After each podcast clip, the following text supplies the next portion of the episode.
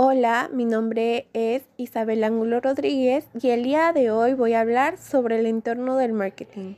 Empezaré diciendo que el entorno del marketing son aquellos actores y fuerzas ajenas a la empresa, específicamente al departamento de marketing, que de manera directa o indirecta le causan un impacto ya sea positivo o negativo. A continuación vamos a ver para qué sirve analizar el entorno del marketing y cuáles son sus dos dimensiones o también conocidos como subentornos, al igual que conoceremos las fuerzas de cada uno de estos subentornos. Comencemos. ¿Para qué sirve analizar el entorno del marketing? Estudiar el entorno del marketing permite a la organización tomar decisiones con la menor incertidumbre posible y adaptarse más rápidamente a los cambios del mercado y en consecuencia estar más cerca de cumplir sus objetivos. Bueno, en otras palabras, el estudio del entorno del marketing brinda a la empresa el conocimiento de sus amenazas y oportunidades y de ese modo la dota con un margen de anticipo y reacción. O sea, estar preparados para lo que se viene. Dependiendo de factores como el tamaño, las ventajas competitivas, la exclusividad del producto o servicio o la capacidad de financiamiento, entre muchas otras, podrá ejercer más o menos control sobre estas fuerzas. Como les comenté al principio, existen dos dimensiones que componen al entorno del marketing, los cuales son el microentorno y el macroentorno. El microentorno lo forman aquellos actores cercanos a la empresa, el comportamiento de los cuales va a afectar a la toma de decisiones. En este caso, tener un control sobre ellos, por poco que sea, es posible. A su vez, el microentorno se clasifica en interno y externo. Pero, ¿quiénes son estos actores? Pues bien, el microentorno interno es el cual sus acciones afectarán a la estrategia de marketing de manera directa e inmediata, como lo es la compañía. Y el microentorno externo es cuando sus acciones afectarán a la estrategia del marketing de manera indirecta, los cuales son los proveedores, intermediarios, clientes, competidores y los públicos. En resumen, podría decirles que el microentorno es el que está formado por las fuerzas cercanas a la compañía que influyen en su capacidad de satisfacer a los clientes. Esto es la empresa, los mercados de consumidores, los canales de marketing que utiliza, los competidores y sus públicos, como ya lo había mencionado. La otra dimensión es el macroentorno, el cual viene formado por aquellas fuerzas externas sobre las cuales la empresa no puede ejercer ningún tipo de control pero en ocasiones sí influenciarlas.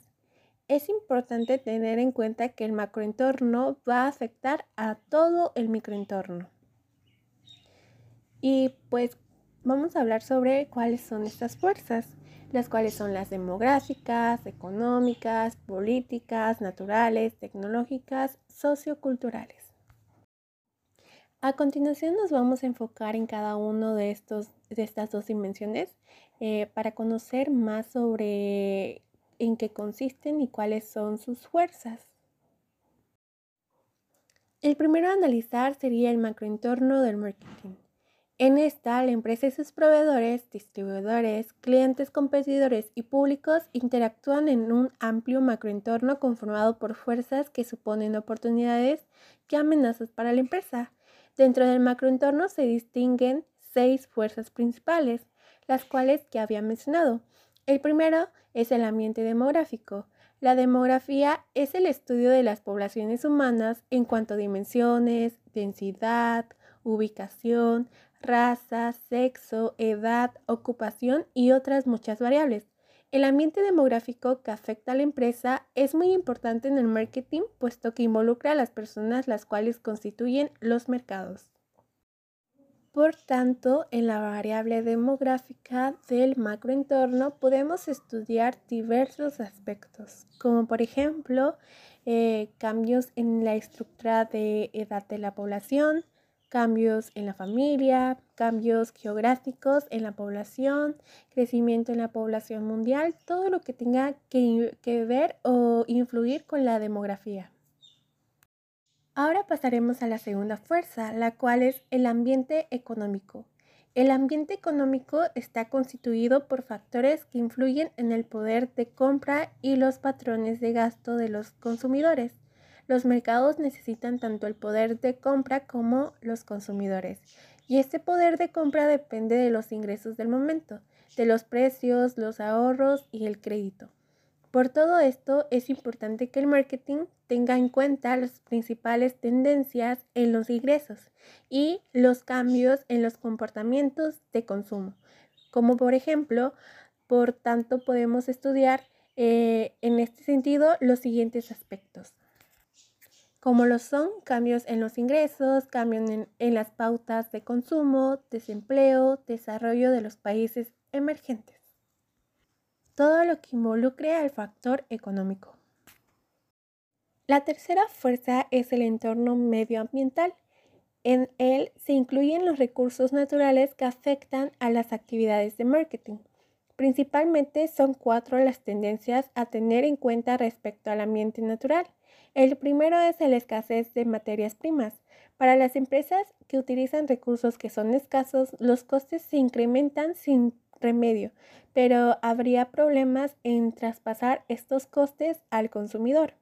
El segundo es incremento en los costes de energía, como ejemplo de la problemática que representa esta crisis del petróleo de los años 70. El tercero es el incremento de los niveles de contaminación.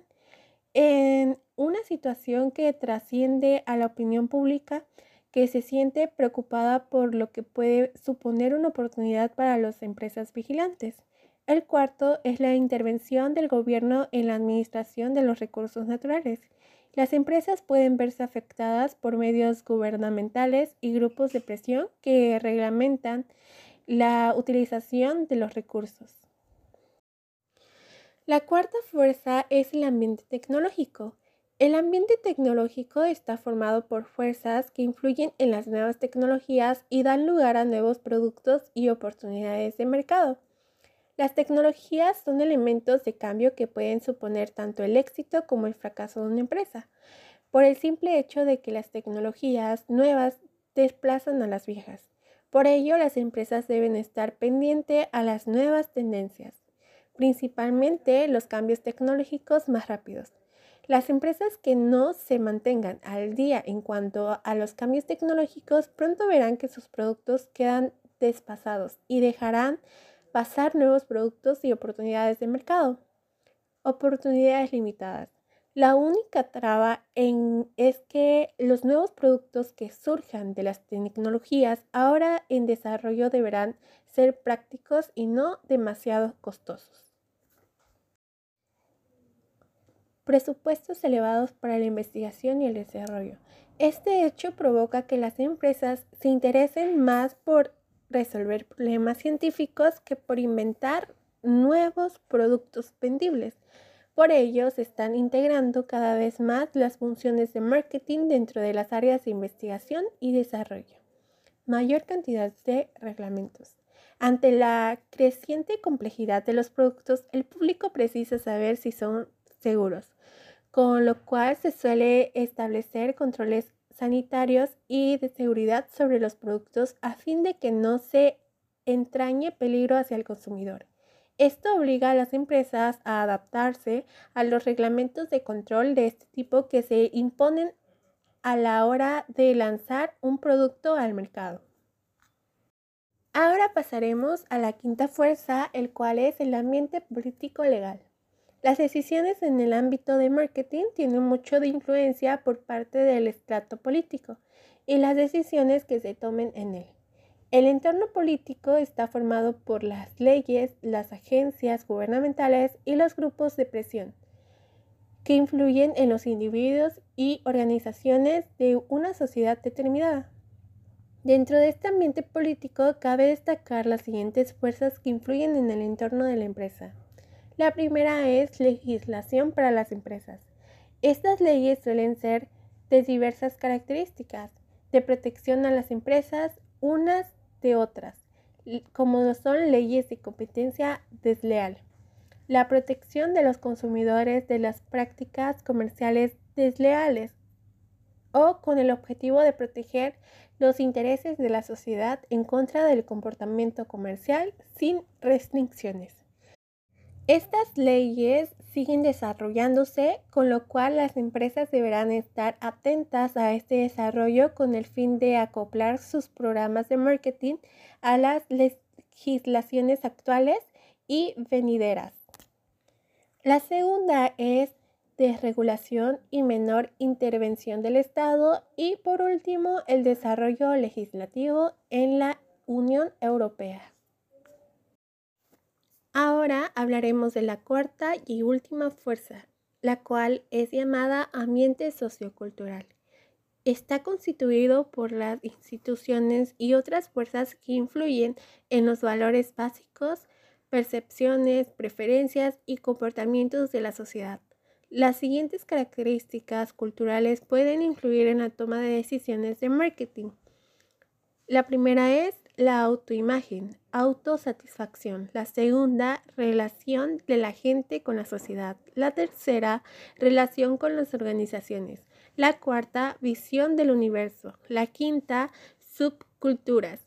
Y la sexta, cambios en los valores culturales secundarios, como lo son modas, tendencias de la sociedad que van evolucionando y abriendo paso a nuevas necesidades que las empresas pueden ver como oportunidad de negocio. El microentorno del marketing.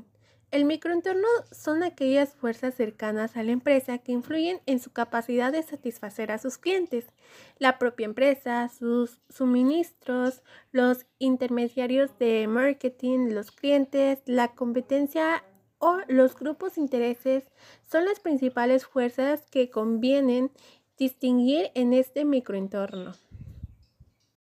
Primero nos enfocaremos en la propia empresa. Los diferentes departamentos que forman la empresa influyen directamente en las funciones del departamento de marketing. En este departamento se deben tomar decisiones que concuerden con los planes de la alta dirección. Además, se debe estar en contacto con otros departamentos. Por ejemplo, en finanzas se intentan conseguir fondos para cubrir el presupuesto de los planes de marketing. En investigación y desarrollo se dedica al diseño de los productos con aquellos atributos que pretendan incluir en él según el plan de marketing.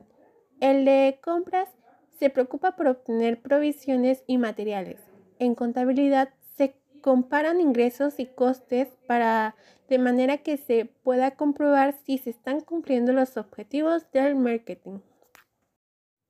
Pasaremos a la segunda fuerza, la cual es suministradores son aquellas empresas que proporcionan recursos a la empresa para producir los bienes y servicios. Las variables que afectan de una manera más directa son número de proveedores, tamaño del proveedor, poder de negociación y poder de mercado. Tendencias en este sentido. La primera es la integración hacia atrás. Para evitar problemas de suministros, las empresas establecen su propio área de suministros. La segunda es producción just in time. La tercera es la planificación de las compras a largo plazo. De esta manera los departamentos de compras pueden aprovecharse de descuentos. Y la cuarta es input de marketing. La tercera fuerza es intermediarios de marketing. Empresas que ayudan a la promoción, distribución y venta de los bienes y servicios de la organización hacia un público objetivo. Hay que estudiar el número, el tamaño, poder de mercado y condiciones de negociación. Las tendencias son luchas fabricante-distribuidor. El fabricante deja de tener la relevancia de la que gozaba en la pasada para pasar a ser el distribuidor el que pone las condiciones. Marcas, líder, retadora y del distribuidor. La cuarta fuerza es los clientes. En esta se debe realizar un estudio de las oportunidades y amenazas de los diferentes mercados de clientes a los que se dirige la empresa. Cada uno de ellos tendrá unas características especiales que exigirán un cuidadoso análisis del vendedor. Pasaremos a la quinta fuerza, la cual es competencia. Estudio de las oportunidades y amenazas derivadas de aquellas empresas que desde un punto de vista amplio compiten con los bienes y servicios de nuestra empresa. Hay que estudiar variables como la competencia actual y potencial, puntos débiles y fuertes, estrategias pasadas y actuales, barreras de entrada al sector, productos sustitutivos de los nuestros. Y por último, los grupos de interés. Se trata de cualquier colectivo que tenga o pueda tener un impacto sobre la capacidad de la empresa para poder desarrollar y alcanzar sus objetivos de marketing. Son grupos como financieros, medios de masas, instituciones públicas, acciones populares de interés general o interno, sindicatos. El Departamento de Relaciones es aquel que se encarga de mantener el contacto con estos grupos.